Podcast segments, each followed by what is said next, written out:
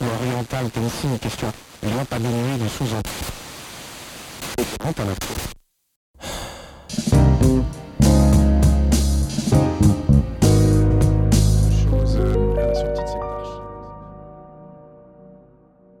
Herzlich willkommen zum Juppa Podcast.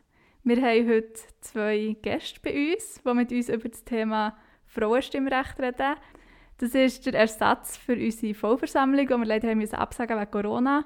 Und wir hoffen, wir können das Thema jetzt so ein aufgreifen. Und dann würde ich gerade gerne euch begrüßen. Merci vielmals, seid ihr gekommen.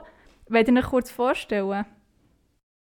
Ja, merci vielmals, dass wir haben kommen. Ich bin Nadine Swan. Ich ähm, beteilige mich am Frauenstreik. Ich bin eigentlich seit Anfang an dabei, also seit ähm, 18 äh, wo wir uns das erste Mal haben treffen für den Frauenstreik im 19. und bin weiter in der Koordination dabei. Ja, und ich bin Anna. Ich bin noch nicht so lange dabei wie Nadine. Ich bin genau genommen seit letztem Jahr, ähm, seit dem feministischen Postenlauf dabei und probiere jetzt ein an einer neuen Webseite zu arbeiten und bin eigentlich auch in der Koordination dabei. Das klingt mega spannend und ich denke, für euch ähm, ist das Jahr auch ein besonderes Jahr, weil wie gesagt, wir haben 50 Jahre Frauenstimmrecht. Ähm, ist das jetzt ein Grund zum Feiern für euch? Ja, also ich würde sagen, so richtig zum Feiern wäre es eigentlich dann, wenn wir könnten sagen, es wäre schon 100 Jahre Frauenstimmrecht. Also wie wir ja alle wissen, ist die Schweiz eines der letzten Länder, wo das Frauenstimmrecht eingeführt hat.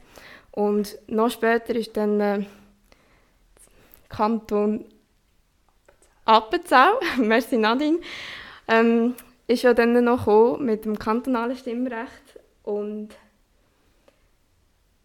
ja, von dem her super haben wir jetzt endlich das Frauenstimmrecht, aber es wäre noch viel mehr Potenzial da, zu mehr machen. Ja, ich denke auch, 50 Jahre, wenn man bin jetzt 30, klingt nach viel, aber wenn man sich so überlegt, dass die allermeisten Großeltern haben, die nicht haben dürfen stimmen, ist das eigentlich schon noch äh, ernüchternd Tatsache, wenn wir natürlich trotzdem froh sind, dass wir haben, das Frauenstimmrecht jetzt seit 50 Jahren. Aber auch heute dürfen ja noch nicht alle wählen und abstimmen. Zum Beispiel wir jungen Menschen, wenn wir noch nicht 18 sind. Und ähm, ja, wir haben Lana vom Jugendparlament da. Sie ist eine Frau, die jetzt eigentlich wie abstimmen mit dem Frauenstimmrecht, aber sie darf eben noch nicht, weil sie noch nicht 18 ist. Ja, Lana, wie ist das für dich? Ja, also es ist sicher schön, dass wir jetzt das Frauenstimmrecht haben und ich sehe das eigentlich so ähm, wie die, unsere zwei Gäste, aber ich würde sagen, ich glaube, der erste Grund zum Feiern ist, wenn wir dann auch sagen können, wir haben 50 Jahre ähm, Stimmrechtsalter 16 ja, Stimmrechtsalter 16 ist Stichwort. Ähm, wie seht ihr das als Frauenstreckbewegung? Ist das auch für euch ein Anliegen?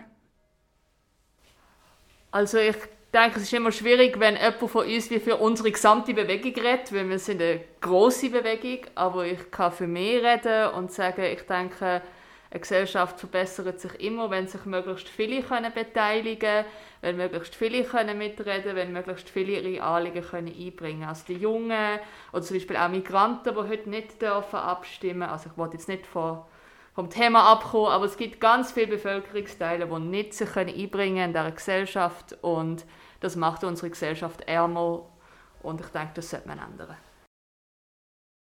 Ja, so stimmen dir eigentlich da auch voll zu ich habe das Gefühl, ein Teil, wieso jetzt gerade auch ähm, Leute schon ab 16 sollten können abstimmen ist zum Beispiel jetzt gerade mit dem Klimastreik. Das ist eigentlich von den Jugendlichen initiiert worden. Das ist ein mega wichtiger Fakt.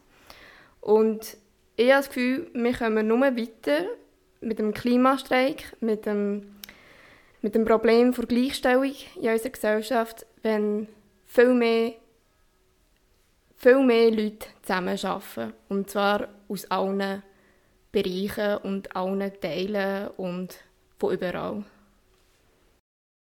Braucht es denn wie ähm, so politische Bewegungen, ähm, dass man grundlegende Veränderungen herbeiführen kann, wie zum Beispiel, dass halt mehr Leute dürfen wählen und abstimmen? Oder was ist wie der Weg dorthin? Also ich denke, es gibt ganz viele Möglichkeiten, sich an einer Gesellschaft zu beteiligen. Und Wählen ist eins davon, aber sicherlich nicht das Einzige. Ich meine, die Jugend hat das schon mehrfach bewiesen auch. Ähm, also ich würde sagen, die, wo die, die Jungen, die noch nicht dürfen abstimmen haben ihre, ihre Stimme trotzdem ähm, können Gehör verschaffen mit diesen Klimastreikbewegungen. Aber ich denke auch, dass halt, wenn eine Gesellschaft sagt, jemand darf abstimmen, heißt das auch für die Leute, ihre Stimme hat Wert und ihre Stimme wird ernst genommen. Und sehr viel werden Leute, die noch nicht 18 sind, ab hier als Kind.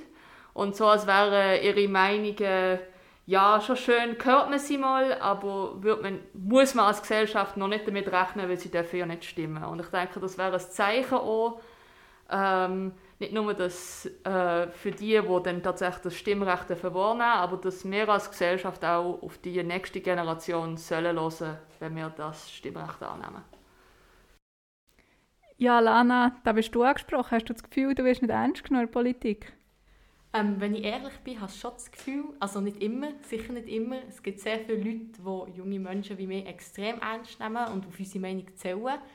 Aber es gibt auch sehr viele Leute, die sagen, nein, du bist zu jung, du hast doch noch keine Ahnung, du kannst ja nicht einmal abstimmen. Wieso solltest du mehr Ahnung haben von einem Thema als ich? Und ich finde das eigentlich schade, weil gerade mit so Bewegungen wie mit dem Klimastreik oder auch im Frauenstreik, wo sich ähm, junge Leute engagieren, sieht man, dass wir Jungen genauso viel Kraft haben in Politik wie ältere Leute. Dann würde ich die Frage glaub, auch gerade gerne noch weitergeben an euch. Wird man denn als Frau auch nicht ernst genommen in Politik? Ich glaube, man wird schon sicher mehr ähm, ernst genommen, wenn man jetzt ein politisches Amt hat. Also ich würde sagen, wenn man im Parlament ist und kann sagen, ich bin Nationalrätin, hat man sicher schon mehr Gewicht. Und gleich merkt man, es gibt im Nationalrat immer wieder sexistische Vorwürfe und man ist nicht auf gleicher Ebene. Und ich kann jetzt da zum Beispiel ein Beispiel bringen vom Klimacamp im September.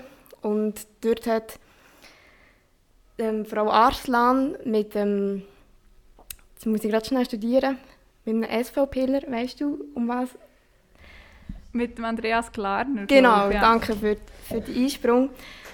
Wo, wo man einfach gemerkt hat, man diskutiert voll nicht um den Inhalt und man tut eigentlich sie nicht ernst nehmen. Er hat sie auch beleidigt mit dem Namen und ich habe sicher auch das Gefühl, mit, dem Herkunft, mit der Herkunft von ihr zu tun. Und von dem her, wir haben auch dort noch riesen Potenzial. Also ich denke, als Frau, ich kann jetzt nicht von der Politik reden, aber ich habe zum Beispiel auch in einem technischen Studium studiert und es hat sehr, sehr viele gegeben, das muss ich auch sehr hier absolut erwähnen, die mich sehr ernst genommen haben, die mich sehr willkommen geheißen haben. Aber es hat auch eine Situation gegeben, zum Beispiel, wo mir jemand gesagt hat, ja, ich könnte ja nachher als Sekretärin arbeiten, wenn ich mein Studium habe gemacht habe. Also wir sind gleich noch weit davon entfernt, dass Frauen ähm, in allen Situationen und allem, was sie machen, ähm, gleich ernst genommen werden wie Männer. Und oft ist es so, dass Frauen viel mehr müssen leisten und zeigen, was sie können, zum gleich ernst genommen werden wie ein Mann in der ähnlichen Position. Die viele, viele Arbeit, die Frauen leisten, ähm, Stichwort Care-Arbeit, ähm, es geht eben noch weiter als wie nur die Vertretung in, in politischen Ämtern. Das ist ja klar irgendwie. Vielleicht können wir auch ein bisschen von dem mal wegkommen und ihr könnt wie sonst noch ein bisschen erklären, was irgendwie noch muss gehen ja, dass wir den wirklich feiern können, jetzt abgesehen vom Frauenstimmrecht, aber allgemein auf Gleichstellung sehen. Also wenn du gerade das Stichwort bringst mit Care-Arbeit, ähm, ja, jetzt gerade in der Corona-Zeit, im Lockdown, sind alle eigentlich heimgeschickt worden. Alle waren daheim, in einem Haushalt. Und für die, die viel Platz hatten, war es super, aber es hat auch sehr viele Familien gegeben, die auf engem Raum zusammen müssen sein und miteinander auskommen.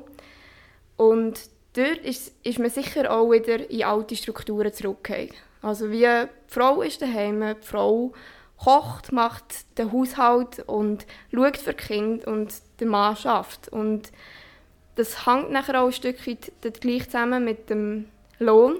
sehr viele Männer verdienen immer noch mehr als Frauen. Und es macht ja dann eigentlich auch Sinn, dass der Mann dann noch mehr schafft und die Frau auf die Kinder schaut, weil schließlich braucht man ja eigentlich dann einfach das Geld. Und ja, an dem müssen wir einfach noch arbeiten und eigentlich gerade die Arbeit soll einfach gezahlt werden. Ja, ich denke, äh, diese Woche ist ja ein Bericht herausgekommen, dass jetzt die Lohndifferenz zwischen Männern und Frauen wieder wächst. Also sie ist sehr lang geschrumpft und jetzt ist sie wieder angestiegen.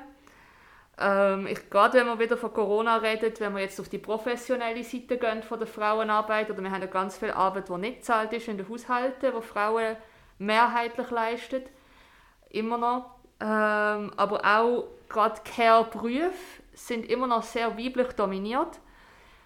Und ähm, da sieht man auch, ja, während der Corona, man klatscht für die, die Care-Arbeitenden, wir klatschen für die Detailhandelsangestellten und jetzt stimmen wir darüber ab, dass sie doch noch mehr am Sonntag arbeiten sollen. Ähm, man will einfach ihnen auch nicht mehr Lohn geben. Also wir sollten uns als Gesellschaft auch mal darüber unterhalten, welche Arbeit hat eigentlich Wert und wieso wird welche Arbeit so viel mehr wertgeschätzt und entlöhnt als andere. Ah, und was eigentlich noch schlimmer ist, dass jetzt in dieser ganzen Krise sehr viele Manager oder auch Managerinnen einfach das grosse Los machen und Boni einkassieren. Und das ist echt total daneben. Und wie schaffen wir es denn, die Strukturen zu zerbrechen? Äh, ich denke, es gibt, es, es gibt kein, kein Unikatlösung, die auf einmal alle Probleme wird lösen. Es wäre so der absolute Wunschtraum. Man könnte einfach dort ansetzen und nachher wäre alles gemacht. Ähm, ich denke, es wird, wir als Frauen werden uns müssen organisieren, wir werden die Probleme müssen aufzeigen, ähm, wir werden müssen politisch ähm, uns engagieren, ähm, wir werden müssen gute Vorbilder sein ähm, und vorausgehen. Also es wird sehr viel Arbeit auf uns zukommen, auf sehr viele Ebenen, Ebenen das denke ich. Also ich habe das Gefühl, es ist jetzt nicht nur, also ich habe das Gefühl, allein schafft man es einfach nicht. Und auch wenn, wir reden jetzt vielleicht mehr einfach von Frauen, aber wir vergessen eigentlich auch gerade alle Transmenschen, wir vergessen ähm, die Homosexuellen, wir vergessen die Bisexuellen, es gibt so viele Minderheiten, People of Color und eigentlich auch die jetzt gerade unter 18. Und ich habe das Gefühl, nur wenn wir alle eigentlich ans gleiche Ziel wollen kommen, dann kommen wir auch effektiv weiter. Und das Problem ist einfach, dass ein sehr grosser Teil in unserer Gesellschaft, oder wenn nicht manchmal sogar die Mehrheit, noch nicht gecheckt haben, dass wir ein Problem haben. Ja, ich glaube, eben die Bewegungen, die sich zusammen müssen schließen, sind sehr wichtig, weil ich glaube, mit dem Klimastreik, wo jetzt tausende junge Menschen, junge motivierte Menschen auf die Straße gegangen, sieht man, dass wenn sich viele Leute zusammenschließen, man auch etwas erreichen kann.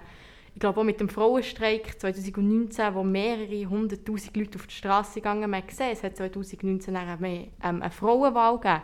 Hier in der Stadt Bern haben wir jetzt ein, ähm, ähm, also eine Frauenmehrheit im Parlament, was schon ein mega Fortschritt ist. Und ich denke, nur wenn wir alle zusammen für das gleiche Ziel kämpfen, werden wir irgendwann dort ankommen. Ja, ich werde noch ein weiteres Thema aufbringen und wir haben jetzt zwar ähm, sehr viel so entweder über institutionelle Recht oder wie aus außerhalb geredet. Ich finde so die Verknüpfung von den beiden eigentlich auch noch spannend, weil ähm, dass man seine institutionellen Rechte ausüben kann, braucht man irgendwie auch Zeit, man braucht gewisse Bildung. Und es ist so, dass Frauen heute auch zum Beispiel weniger Zeit haben als Männer im Durchschnitt, also Freizeit. Wie seht ihr das? Hat das einen Einfluss darauf, dass vielleicht irgendwie weniger Frauen politisch aktiv sind als Männer? Oder wie schätzt ihr das ein? Also ich denke, es hat sehr viele äh, Faktoren, die dazu führen, dass Frauen weniger politisch aktiv sind. Einige sind historisch oder haben mit Erziehung zu tun, aber ich denke, Zeit Und finanzielle Ressourcen haben einen grossen Einfluss aufs Leben ähm, von allen. Ich finde es auch mega wichtig zu erwähnen, dass große Ungleichheit schadet der gesamten Gesellschaft. Ähm, also zum Beispiel einer der Hauptfaktoren, wie man kann, ähm, ein Risiko für Armut definieren kann, sind Alleinerziehende. Und das sind sehr viele Frauen, die alleinerziehend sind.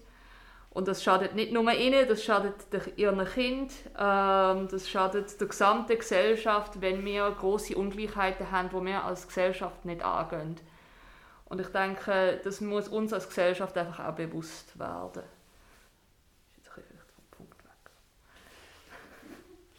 Ich habe eigentlich auch das Gefühl, dass nicht nur Freizeit ausschlaggebend sein sollte, ob man Politik machen kann oder nicht. Ich meine, in den, in den Medien wird manchmal vermittelt, dass die oder das Supermami ähm, hat einen Job, kann Karriere machen, hat ein Kind, sie geht noch ins Yoga, sie geht noch dorthin, sie kann alles machen und sie ist quasi 24 Stunden, 7 einfach dran. Und allgemein das Bild, sei es jetzt auch vielleicht bei einer anderen Person, finde ich einfach falsch. Ich finde, man sollte Zeit haben, um diese Arbeit, nein, ich finde, man sollte Zeit haben, diesen Interessen nachzugehen, die man will. Sei das im Job, sei das im Hobby.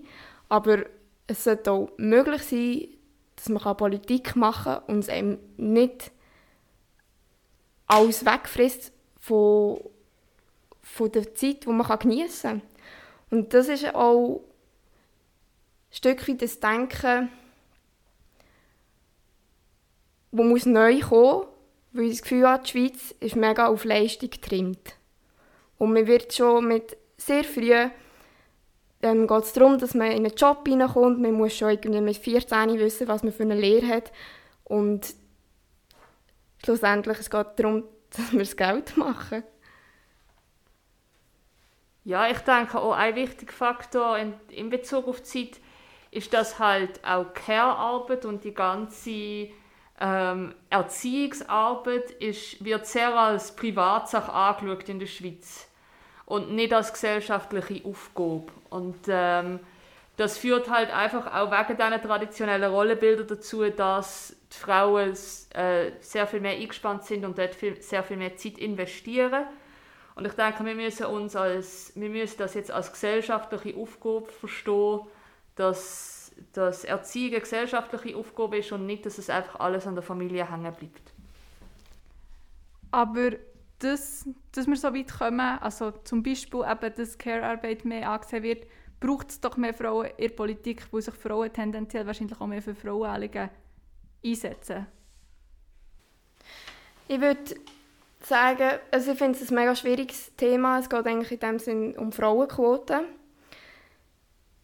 Ich finde, es kann so unterschiedlich auslaufen. Jetzt Martullo Blocher kämpft nicht gleich für Frauenstimmrecht, wie das jetzt äh, Tamara Funicello macht. Und es sind beides Frauen oder schauen sich als Frauen an. Und auch dort ist wieder die Frage, ja, was ist eigentlich repräsentativ? Und es sind eben nicht nur die Frauen allein, sondern ich sage wieder, Transmenschen Homosexuelle oder ähm, Migrantinnen, Migranten und einfach ein Stück weit müssen wir alles haben in unserem Parlament, wo in der Schweiz ist. Auch nicht zu vergessen unterschiedliche finanzielle Realitäten. Wenn wir uns das Schweizer, das Schweizer Parlament anschauen, ist das Durchschnittseinkommen um ein Vielfaches höher als das Durchschnittseinkommen von der gesamten Schweiz. Das muss man auch mit einbeziehen. Also eben, viele alleinerziehende Mütter haben wir auch nicht im Parlament. Es ist aber gleich etwas, das immer besser wird. Also wir haben immer diversere Repräsentation, hat man das Gefühl, im Parlament.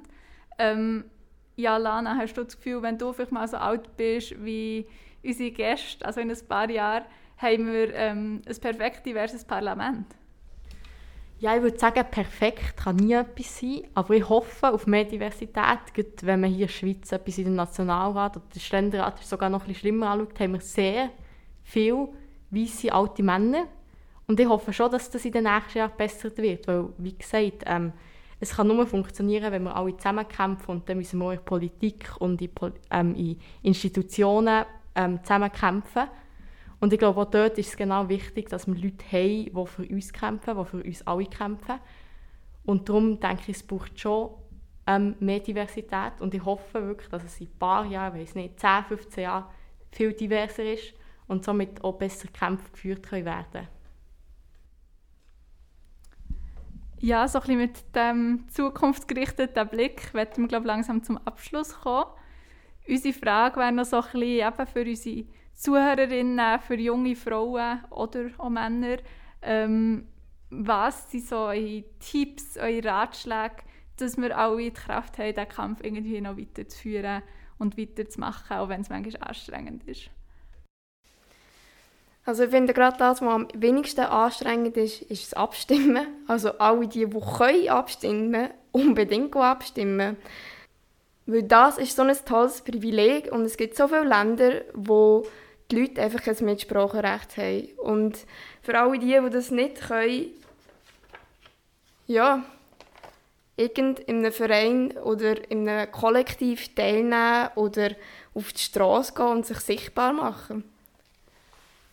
Ja, ich würde dem noch anfügen, schauen, dass Politik machen auch zu einem gewissen Grad Spaß macht. Also die wichtigsten Leute in meinem Leben habe ich beim Politisieren kennengelernt und ähm, das ist auch etwas, was Freude machen kann. Es ist nicht nur mühsame Arbeit, ähm, es kann einem sehr viel, es kann einen zusammenschweissen ich kann aus dieser Erfahrung vom Frauenstreik sagen, die Kontakte, die ich dort habe geknüpft und die Erfahrung, die ich gemacht habe mit diesen Leuten, die ist unbezahlbar. Also ich kann es auch nur empfehlen. Es ist etwas, was man für immer kann mitnehmen kann und darf stolz mit sich tragen. Dem stimme ich sehr gerne zu. Ja, und ich würde speziell für junge Menschen noch anfügen, ähm, es macht Spaß was viele nicht denken. Man denkt immer, es ist trocken, aber es macht extrem Spaß und wenn man sieht, was man alles erreichen kann und was man zusammen erreicht, ähm, man hat Freude daran und ich glaube, es ist wichtig, dass man die Freude nicht verliert.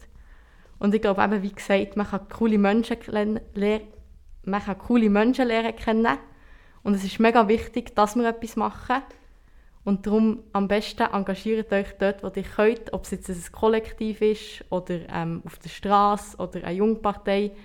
Es ist super, was man macht. Ja, mit diesem Schlusswort bedanke ich mich noch herzlich bei allen, die mitgeredet haben heute. Ähm, und ja, merci fürs Zulassen.